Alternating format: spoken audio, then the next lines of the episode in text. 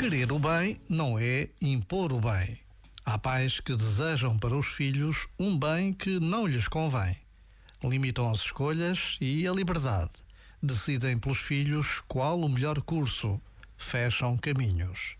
Por vezes, quem deseja optar por ser padre ou quer entrar para um convento sofre grandes pressões familiares. E o mesmo sucede a quem se aventura pelo teatro e áreas menos convencionais. Ser pai e ser mãe é aprender a perder os filhos para que eles se encontrem. Já agora, vale a pena pensar nisto. Este momento está disponível em podcast no site e na app.